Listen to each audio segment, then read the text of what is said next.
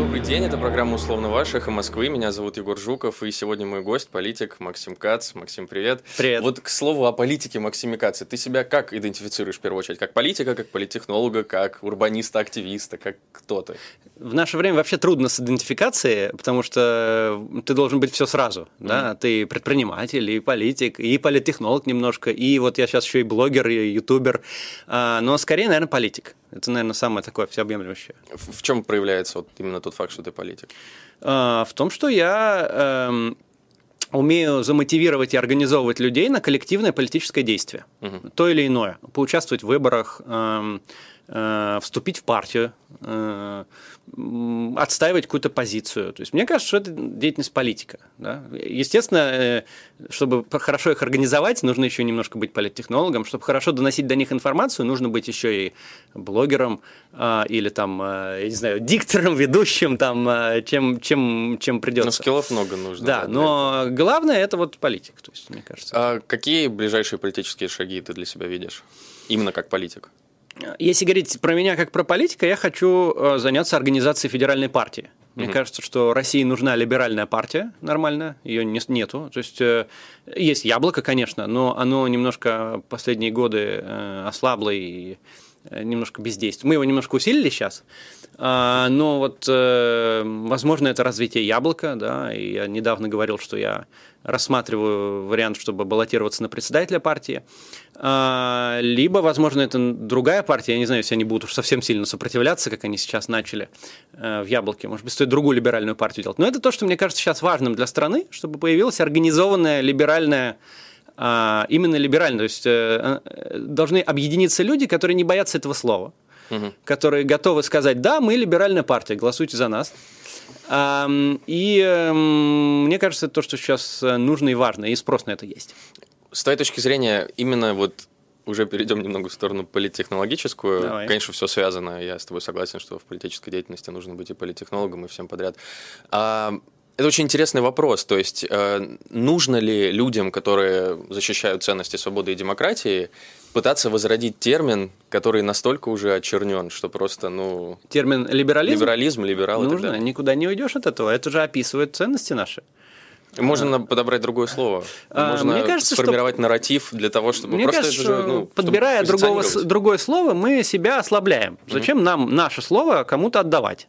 Угу. Да, на нем а, немножко покатались в последнее время. Покатался Путин, до этого покатались всякие там другие люди, там олигархи.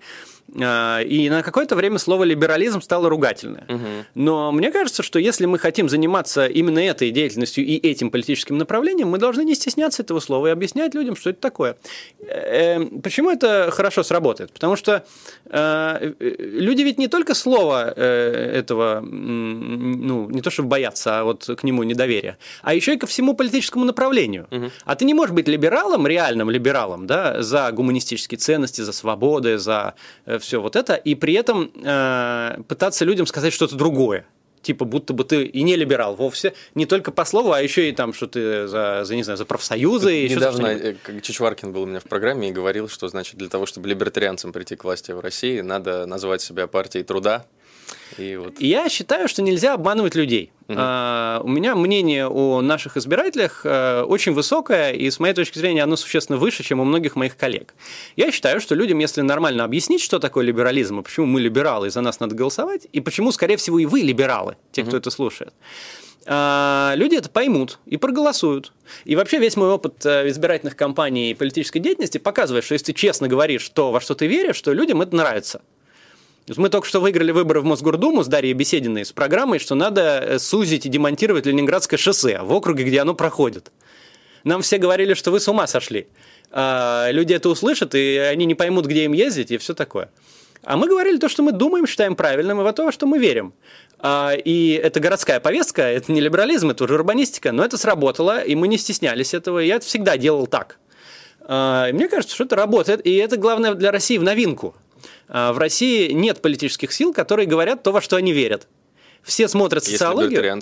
Ну, может партия. быть, э, хорошо, они не зарегистрированы, я, я не очень... А я знаю, они клевые ребята, я с ними общаюсь, а, но Э, они не очень заметны, они участвуют в выборах активно. Я сейчас я подал заявление на вступление в ЛПР. Хорошо. Поэтому я думаю, что это... станем заметными в ближайшее Хорошо, отлично. Нет, здесь э, они со всех сторон хороши э, будут заметными еще лучше, но э, мне кажется, что основные политические силы, включая оппозицию, они своих взглядов стесняются. Они пытаются э, посмотреть на социологию и э, узнать, что люди хотят слышать, и начать это говорить. Угу. А мне кажется, что людей это так достало, это же обман. Это вот обман, когда ты не говоришь то, что ты хочешь реально делать, то, во что ты веришь, а ты хочешь назваться партией труда, а сам делать либеральные реформы, люди понимают, э, э, что это обман. Ты понимаешь, что вот в чем момент? Можно объяснять э, людям труда, что те же самые либеральные реформы как раз им на пользу и пойдут. Да? То Можно. есть, условно, я бы не стал придерживаться тех же либертарианских ценностей, если бы я не был уверен, что это поможет людям труда. И можно объяснять это людям труда, но можно начать с того, что объяснить людям либеральных взглядов, которых много. Угу. Что не надо их стесняться, и что надо объединиться, надо ходить на выборы, надо выбирать либералов во власть. А потом уже приступить к людям труда, которые не совсем а, наши избиратели, хотя во многом тоже. Они выиграют от а, потенциальных либеральных реформ, а, может, даже и больше остальных. Угу. Но а, сначала надо работать со своим избирателем. Сейчас у нас наши избиратели, во-первых, не ходят на выборы, во-вторых, стесняется вообще заниматься политикой, и слово этого. Он считает, что политика – это дело грязное. А в-третьих, стесняется своих взглядов. И слово либерализм, и гуманизм, и право права человека и все вот этого. Все считают, что это в России неприемлемо. А я считаю, что приемлемо. Что надо вот так прямо вот говорить и прямо такую партию и делать. Этим я хочу заняться. Если продолжать про прямость, про позиции и так далее, давай перейдем к основной теме нашего сегодняшнего разговора. Это поправки в Конституцию, голосование в поправке. Ты активно продвигаешь позицию, согласно которой нужно идти и да. нужно голосовать против. К слову, я тут скажу, собственно, нашим слушателям, чтобы тоже не было никаких иллюзий, я считаю эту позицию единственно верной, поэтому от лица самого себя призываю всех наших слушателей пойти и обязательно проголосовать против. А вот Вопрос такой, Максим, долго ли ты шел к этой позиции? Потому что, э, ну, можно сейчас увидеть большое количество людей, которые колеблются до сих пор, и которые пишут, что вот они вот туда-сюда склоняются. Ты как-то для себя сразу сформулировал? Я всегда, вот как только я хоть чуть-чуть узнал о политике, я сразу э, считал, что если от тебя требуется 20 минут выйти из дома, дойти до ближайшей школы и высказать там свое мнение, то это надо всегда делать. Всегда. Есть у тебя в бюллетене хороший кандидат, так за него голосуем, угу. тем более, конечно. Угу. Нет у тебя в бюллетене хорошего кандидата, значит, портим бюллетень. Или а, а, заголосуем за другого кандидата. А, или еще что-нибудь делаем. Главное, приходим. А, потому что молчанием ты никогда ничего не добьешься. Невозможно быть услышанным, если ты молчишь. Поэтому, на мой взгляд, стратегия по умолчанию для любого э, вменяемого человека должна быть всегда высказываться поставили урну рядом с домом, пошли в нее и кинули голос против. А э, в чем логика того, чтобы быть против и не кидать свой голос в урну, я не понимаю. В чем план дальнейший? То есть вот ты сидишь и говоришь, я не иду. Там есть миллион, конечно, аргументов, что процедура плохая, что много бюджетников, что социология не та, что все равно украдут. Много аргументов. Но в чем фишка? То есть даже не кидать свой голос. То есть им даже тогда фальсифицировать ничего не нужно. Mm-hmm. Они спокойно открывают урну, вашего голоса там нет. Голос э, дворника или работника управы или вашего района там есть. И ничего не нужно фальсифицировать. Выглядит так, что все за. Поэтому я всегда считал, что нужно ходить и голосовать. Давай тогда, может быть, просто структурированно перечислим основные аргументы, потому что это, наверное, самое главное. Вот какие ты выдвигаешь аргументы, на чем ты основываешься, говоря, что нужно идти голосовать против? А, ну, если а, опустить просто стандартную стратегию нормального человека, и можно поговорить про политтехнологии. Политтехнологии заключаются в том, что побеждает на выборах тот, кто привел больше своих избирателей на участке. Э, значит, до фальсификации. Тут понятно, что у власти есть план А, это выиграть честно, открыть урны и увидеть там больше бюллетеней «да», чем «нет». Это план А. План Б – это если вдруг открыли урны или там узнали по социологии за неделю до голосования, что будет больше бюллетеней нет, чем да, там уже можно химичить. Но мы пока поговорим про план А, потому что план Б – это другая история. Значит, план А, чтобы сработал, нужно, чтобы пришло больше тех, кто за, чем тех, кто против. Угу. Соответственно, мы, как те, кто против, должны идти и голосовать. Иначе как? Если нас не будет, так там будет больше тех, кто за.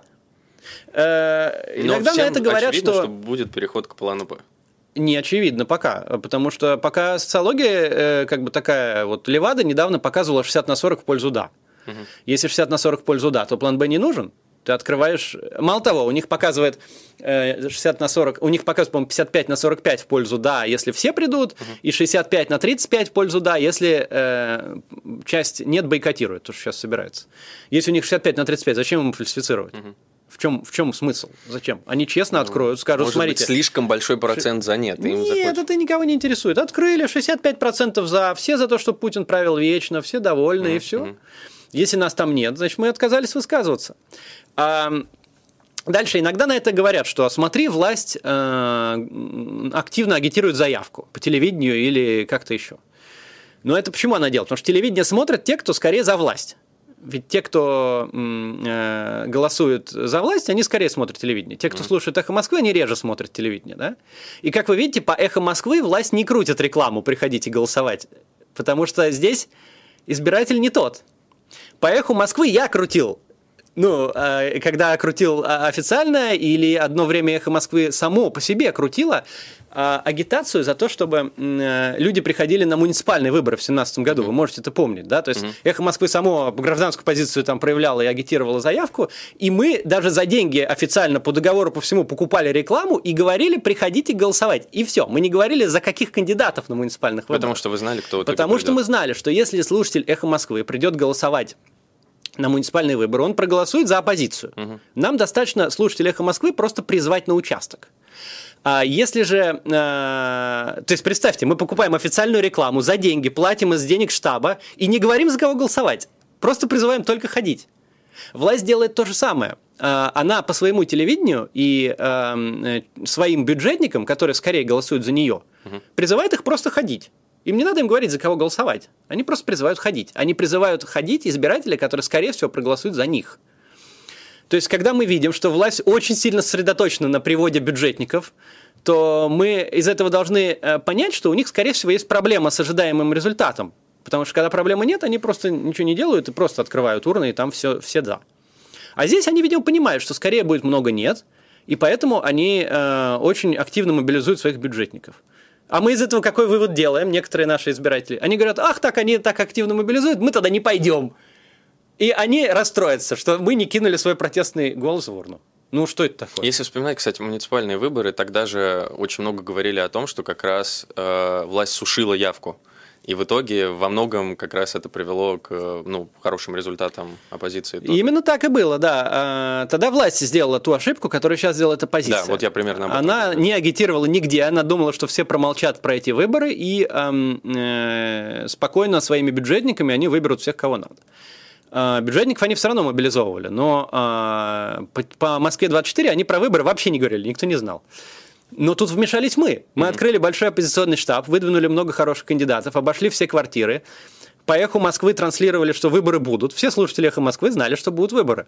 Все читатели э, э, политического интернета, того или иного, Эхоли, где мы тоже вешали баннеры, Новой газеты, где мы покупали баннеры, Фейсбука, где мы суперактивно крутили. Все оппозиционных людей, взглядов люди Москвы знали, что будут муниципальные выборы. А провластные не знали. И получилось так, что у нас явка оказалась выше, чем у них, и мы в центре выиграли. А, это политтехнология чистая. Здесь ты просто работаешь над тем, чтобы избирателя твоих взглядов пришло на участки больше, чем других. Власть, скорее всего, работает над тем, чтобы э, оппозиционеры не ходили. То есть угу. все вот эти идеи, что ходить все равно бесполезно, что все сфальсифицируют, во многом э, транслируются э, сторонниками власти. Конечно, не только. То есть есть некоторые заблуждающиеся оппозиционные лидеры, которые по добросовестному заблуждению начинают призывать э, оппозиционеров не ходить. Но глобально это, это задача власти. Сделать так, чтобы их избирателей пришло много, а оп- оппонирующего избирателя пришло мало. Ты просто про явку еще вот этот вот разговор, он как бы, с одной стороны, понятный, если мы предрасполагаем у себя в голове некую возможность варианта, когда ну вот будет 4%, да, там 3% явки. Это может создать какое-то впечатление нелегитимности. Но при этом совершенно очевидно, что какое-то количество бюджетников для того, чтобы явка Конечно. выглядела естественно, они все равно приведут. Там, когда на выборы в Мосгордуму приходит 21% в 2014 году, никто не, не выходит на следующий день о том говорит, что Конечно, это низкая явка никого не волнует вообще. Она низкая, но никогда не бывает низкой настолько, ну, чтобы вызвать... А, были выборы мэра Омска как-то, где была явка 12%. Угу.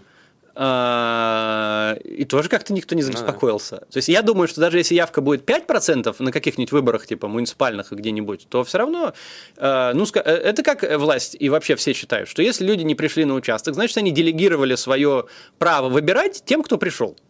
Это как бы это стандартный подход в таких ситуациях. Mm-hmm. Если ты добровольно решил отказаться от своего э, голосования, то это значит, что ты делегировал свой выбор тем, кто решил прийти. Это так работает. Соответственно, если решили прийти 20%, а 80% нет, значит, те, кто 20 пришел, те и выбирают. И это не оспаривается ни в одной стране. Есть страны с очень низкими явками. И, и, и это эм, э, везде принимается. На местных выборах очень часто низкая явка. И когда а, нет минимального порога. Да, то, собственно... опустить явку ниже какого-то там, чтобы сделать так, чтобы вообще пусто и 1% невозможно все равно кто-то придет, кто-то придет э, голосовать. Уже видно сейчас, что процентов 70-80 тех, кто против, собираются идти. Угу. Этих 20-30 нам может не хватить, чтобы это перевернуть да. ситуацию. Да. Это очень важно. Это важно. Но все равно большинство собирается идти. То есть не будет ситуации пустых участков. Как не, как не агитируй, э, если даже все нет, не придут, будет 90% да, все равно будет 20, там, 20% явка. Поэтому нет, э, э, весь этот разговор про то, что мы снизим явку, чтобы им стало стыдно, это ну, все не работает. Да. Но самый главный, вот с моей точки зрения, аргумент это именно про то, что чем больше придет протестного электората, тем больше вероятность, что мы вынудим их совершать фальсификации.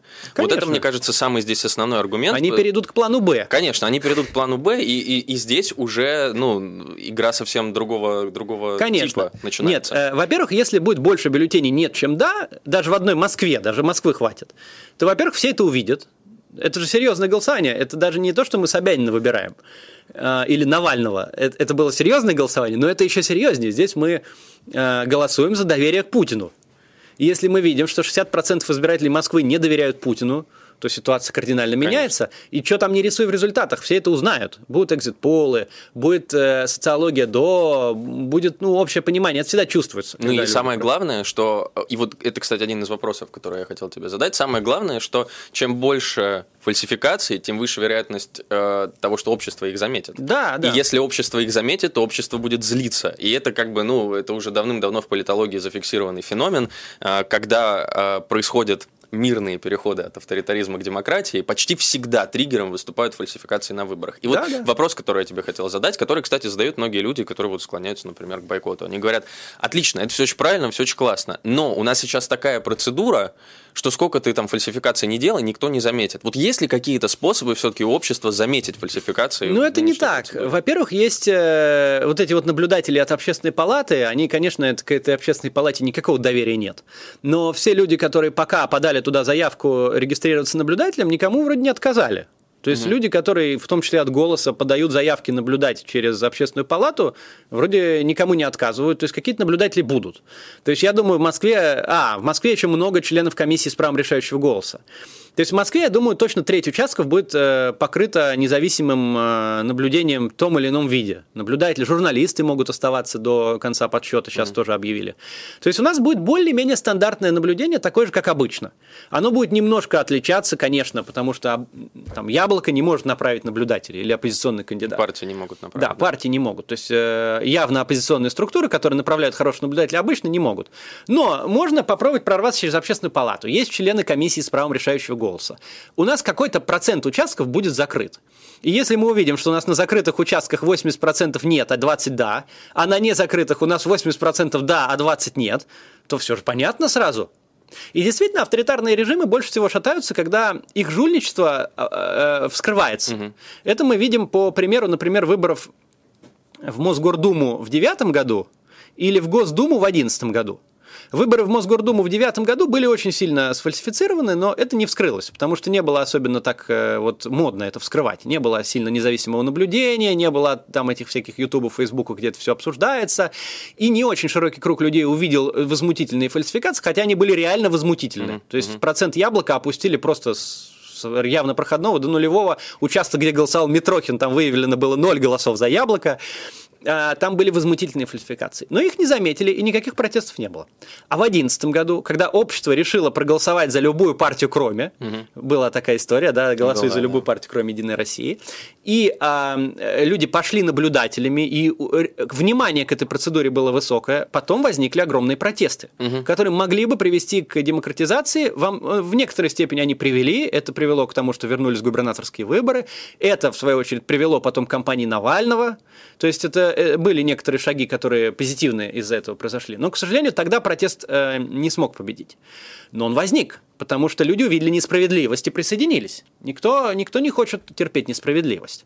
А, но ты никак не увидишь несправедливость, если будешь действовать так же, как в 2018 году на выборах Путина когда просто вся оппозиция не пошла голосовать, пошла, однако, наблюдать. наблюдать все да. открыли урны, увидели там Путин, 70% Путин, за Путин, Путина. Путин, да, Путин. они там называли, от...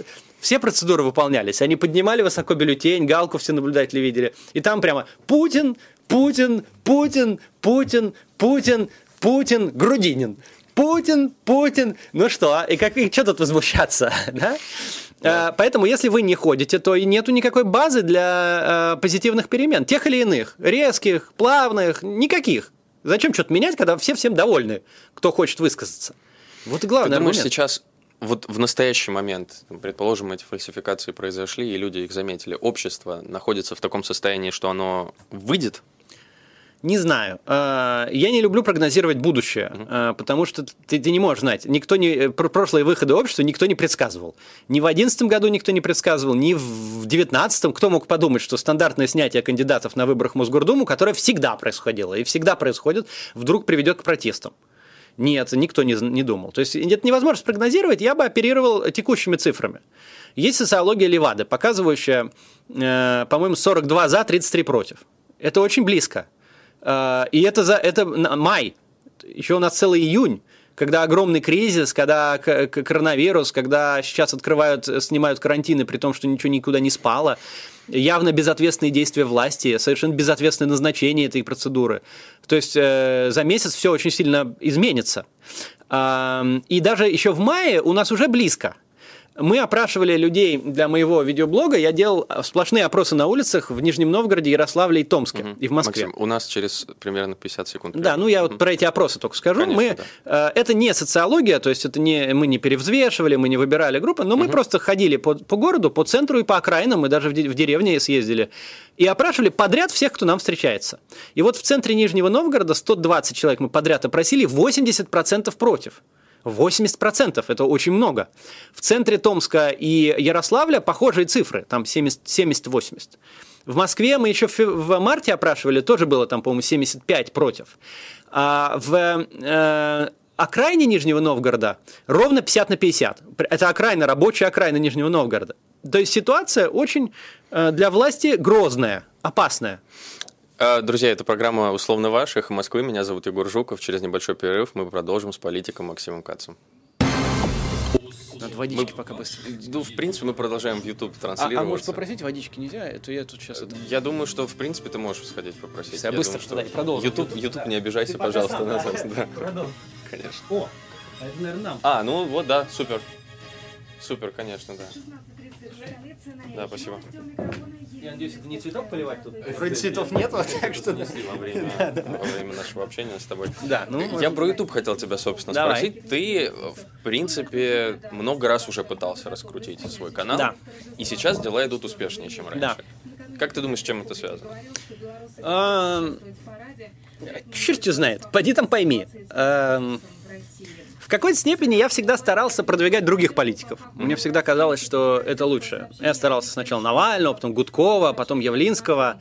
Um, у меня, кстати, вот этот план канала, который сейчас, он появился, когда я придумывал по своей инициативе, как Явлинского вернуть в современную аудиторию. Mm-hmm. То есть этот план, что мы будем рассказывать такие идеи, сякие, там, он оттуда появился. Я хотел через день тогда делать. Угу. А потом он э, решил зачем-то со мной повоевать, Явленский.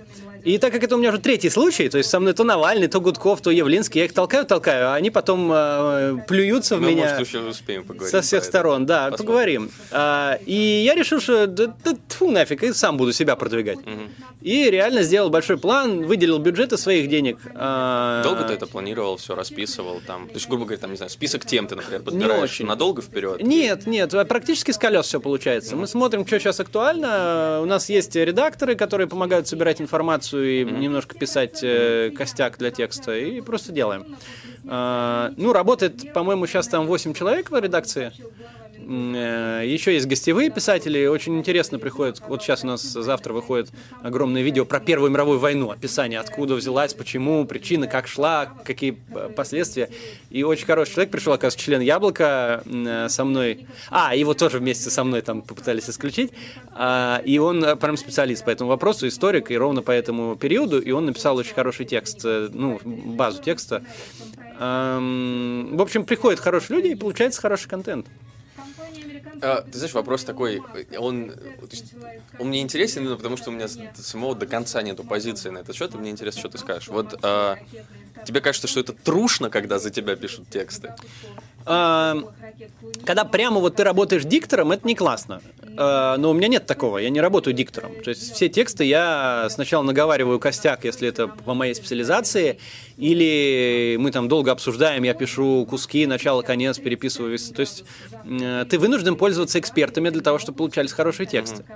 А, ты не можешь все сам знать. Да? Если ты начинаешь просто свою голову транслировать в интернет, то это э, мало получается всего, неинтересно.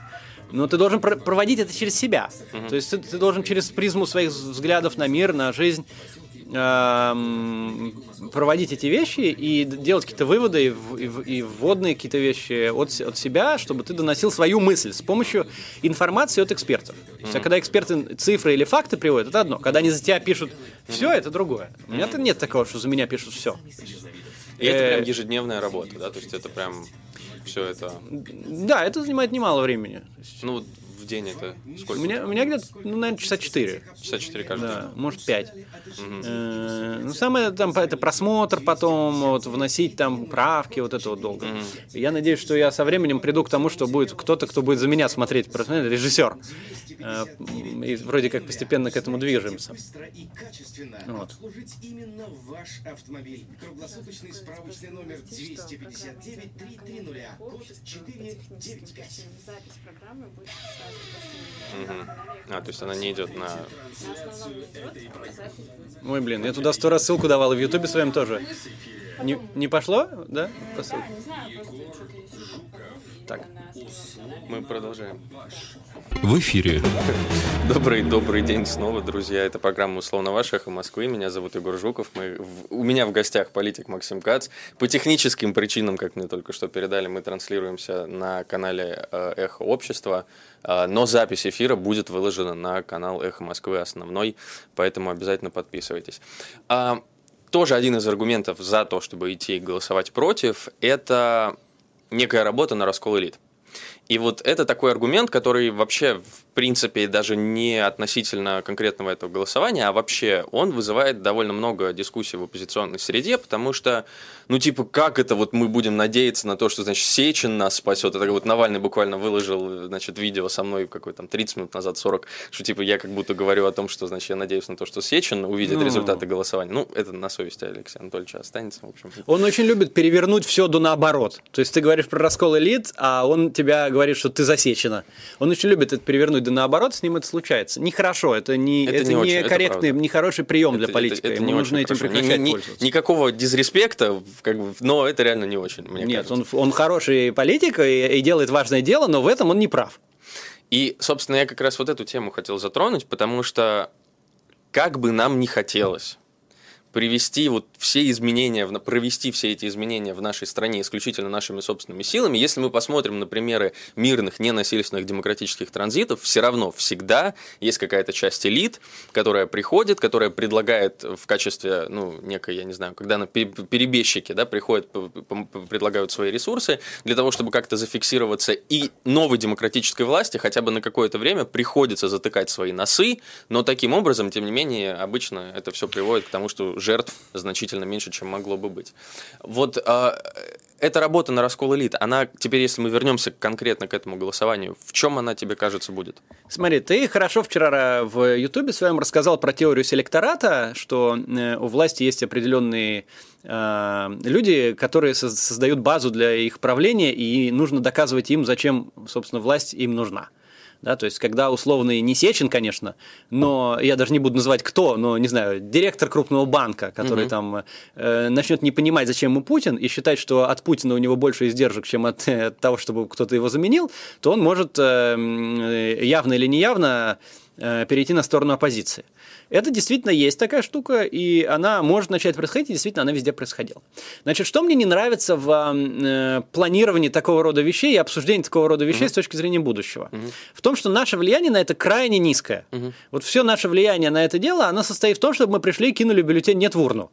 Потому что если мы увидим в Москве там 60-70% нет, то действительно многие элиты, они начнут думать, что, а может быть, Путин не так уж и силен. Это правда, так будет.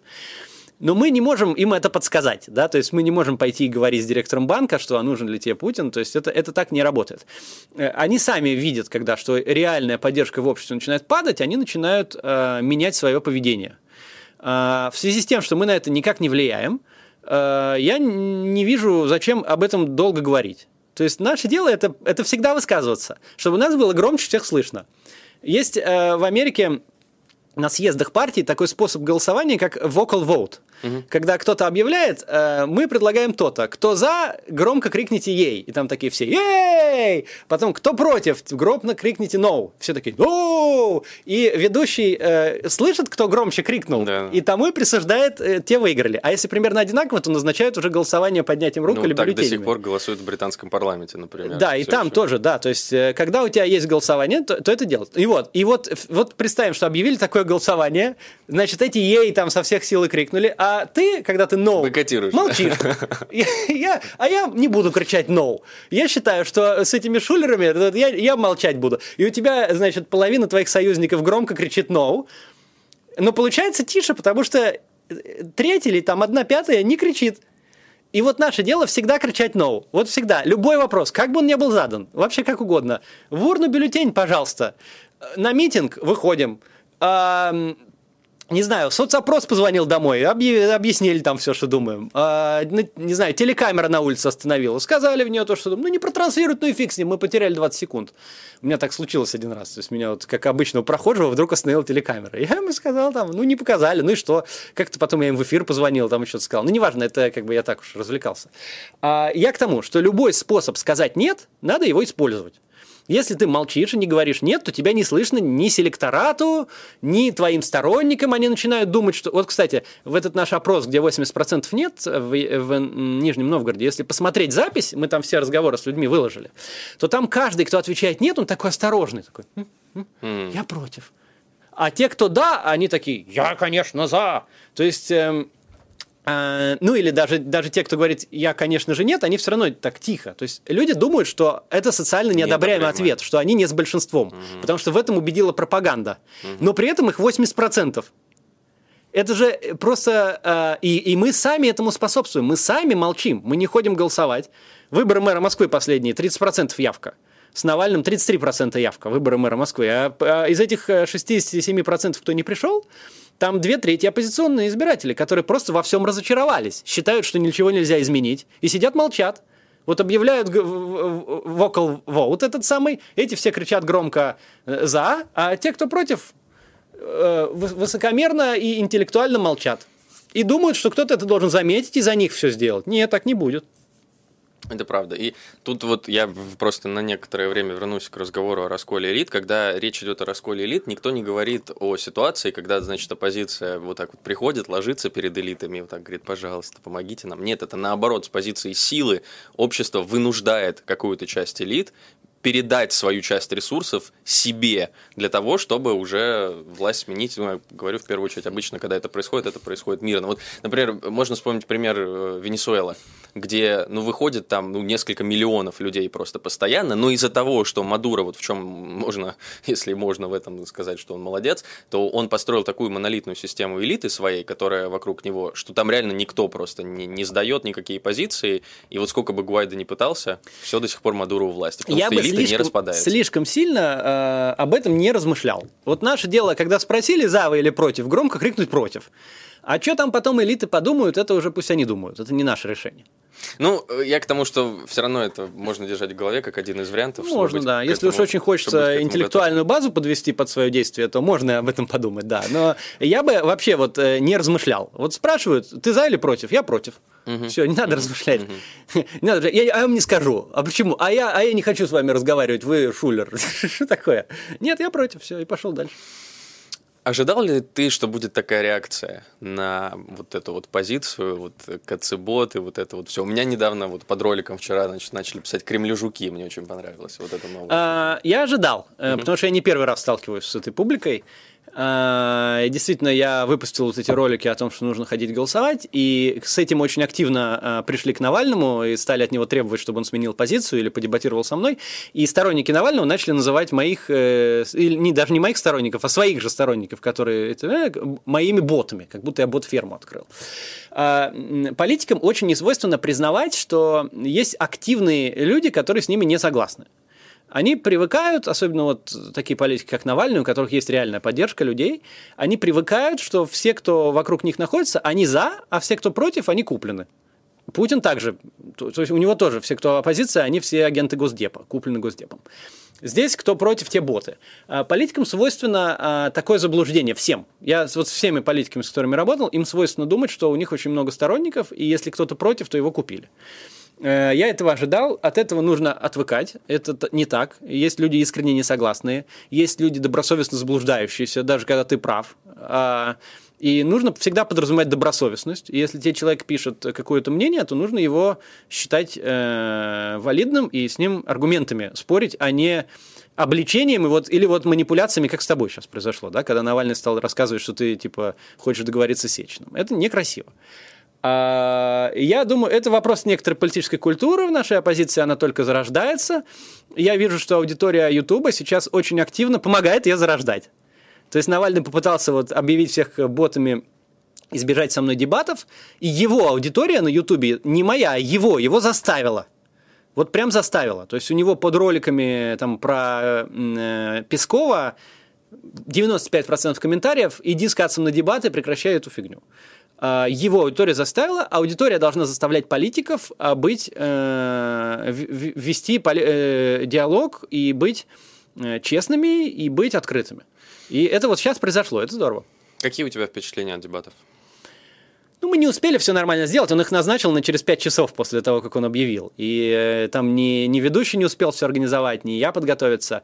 А, но в целом а, прошло лучше, чем я думал. То есть он, он начал с оскорблений, он начал с «ты лжец, ты лжец, ты лжешь», ты, да?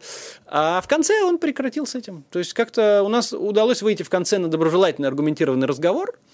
Мне кажется, что, ну и по голосованиям всем, которые проходили на нейтральных площадках типа T-Journal, я выиграл там с большим отрывом эти дебаты, э, примерно 70 на 30 там делились голоса между мной и Навальным.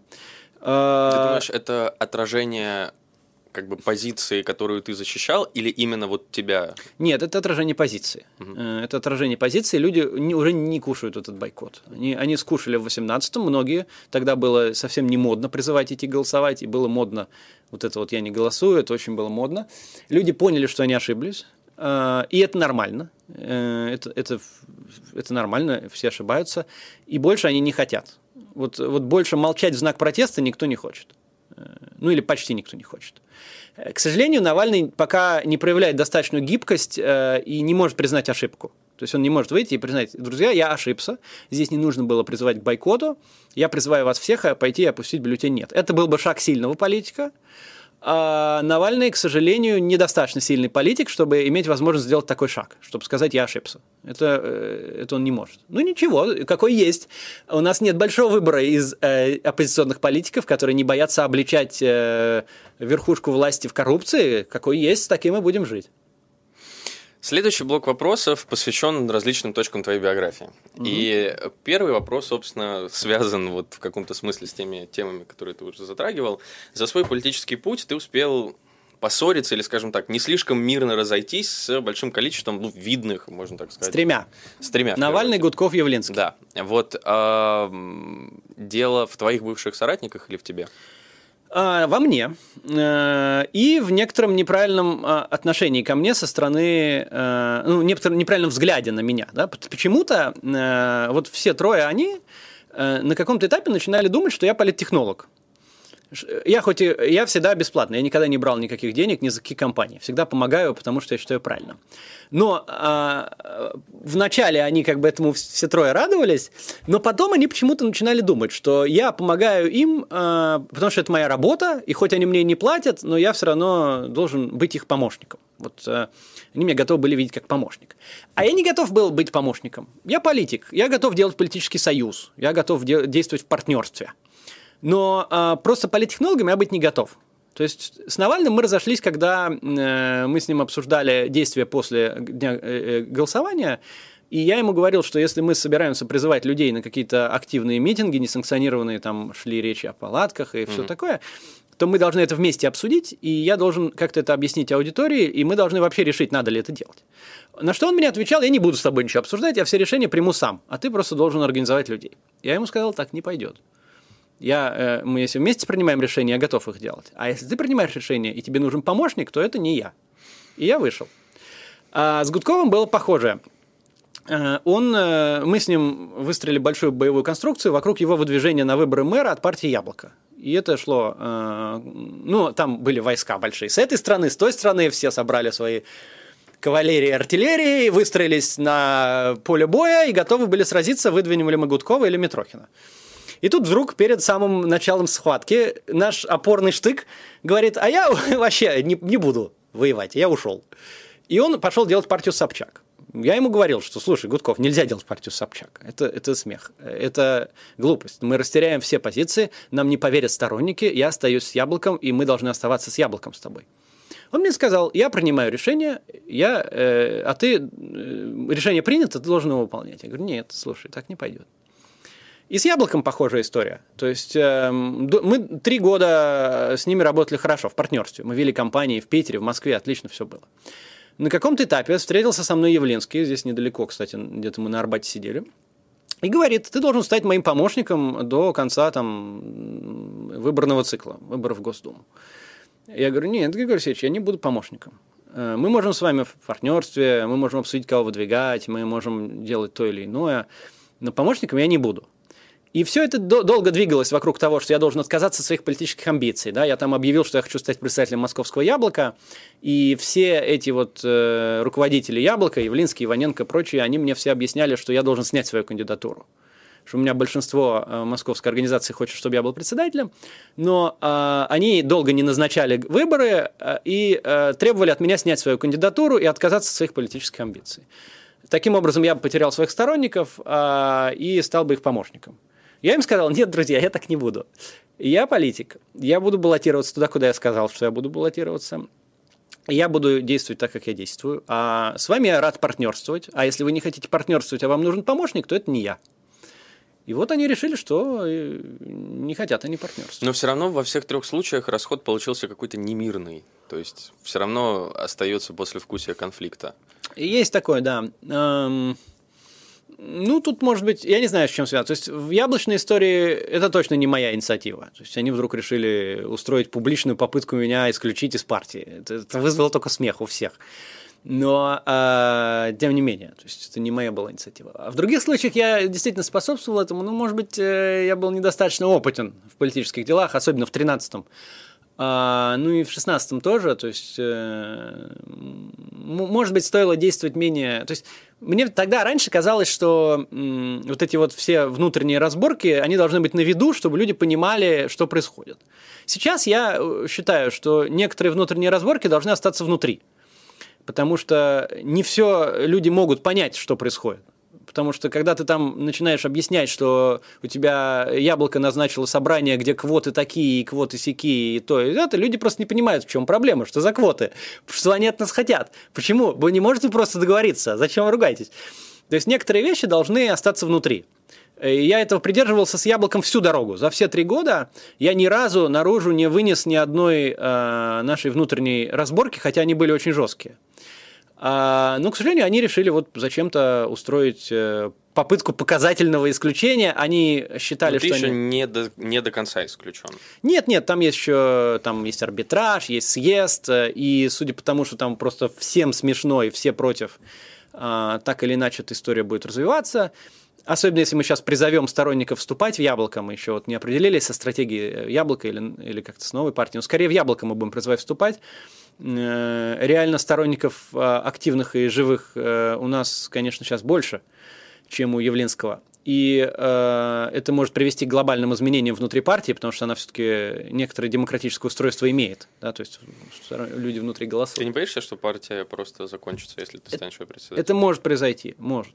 В этой связи намного лучше было бы не вот устраивать такой клинч и не идти мне прямо в председателя яблока, а действовать совместно, как мы и действовали три года. То есть нужно было и нужно сейчас. То есть с точки зрения э, пользы для аудитории, для дела, мы должны э, с Явлинским вместе вести э, политическую деятельность. Потому что он хорош в определении глобальной политики, да, он ни разу не ошибался там, с Крымом, с Чечней, любое взять глобальное политическое решение, они всегда у Яблока морально правильные и с точки зрения политики очень хорошие. А, мы хороши в организации дел, а также в привлечении каких-то активных людей к участию в выборах и к этой работе. Если мы бы объединились, мы бы на выборы в Госдуму взяли бы серьезный процент. Поэтому это было бы самое эффективное, и это я готов делать в любой момент, потому что для пользы дела можно забыть любые внутренние обидки, вместе встать в строй, пройти э, вот это вот э, схватку, избрать список в Госдуму и уже дальше разбираться. Там уже все будут депутатами, и тогда уже там разберемся. К сожалению, яблоко к этому не готово. Оно не готово сейчас э, устроить такую боевую конструкцию, оно не готово сейчас э, устроить со мной политическое партнерство, то есть они готовы только, что они принимают все решения, включая состав списка, да, то есть понятно, что если Явлинский будет во главе списка, э, то список не пройдет. Это понятно. Это правда. Да, но здесь требуется какое-то обсуждение, да, то есть э, если мы обсудили и вы, выдвинули какой-то другой список, а Явленский там не на первом месте, то он может пройти. Угу. Но это обсуждение не может состояться, потому что они так не хотят, чтобы оно состоялось, что они у меня даже, когда был съезд, они сделали специальное эм, э, я был единственным гостем съезда, который не имел права голоса. Любой мог выступить, я не мог. То есть внутри яблока они очень боятся этой дискуссии. Потому что mm-hmm. всем понятно, что нельзя выдвигать Явленского на первом месте, но все боятся об этом поговорить. Mm-hmm. Как только мы готовы об этом поговорить, мы поговорим, выдвинем хороший список, возьмем большой процент. Сейчас они не готовы. А, какая модель, в принципе, ведения оппозиционной деятельности тебе ближе, коалиционная или лидерская? Коалиционная, конечно. У нас у две меня, минуты примерно. Осталось. У меня вся моя деятельность коалиционная. Я э, один раз только выдвигался, ну, выдвигался сам в Московскую угу. городскую думу. Все, во всех остальных случаях я поддерживал кого-то другого. Я поддерживал 200 человек, значит, 1000 человек, из которых 200 стали депутатами в Москве. Сейчас 99 в Питере. Мосгордума, Дарья Беседина, Анастасия Брюханова. Яблоко мы толкали, да, и Явлинскому мы пытались э, помочь на выборах. Гудков. То есть я всегда стараюсь строить коалиции. Потому что вместе объединять ресурсы лучше. Эти умеют лучше это, эти умеют лучше это. Вы собрались, собрали круглый стол, выступили, произошла дискуссия, вы выработали план действий и э, работаете. Тогда лучше получается. Но почему-то в нашей оппозиции так никто не любит. Я сколько всем говорю, давайте встретимся, обсудим вот тоже яблоко. Да? За все три года мы ни разу не встретились обсудить стратегию за круглым столом.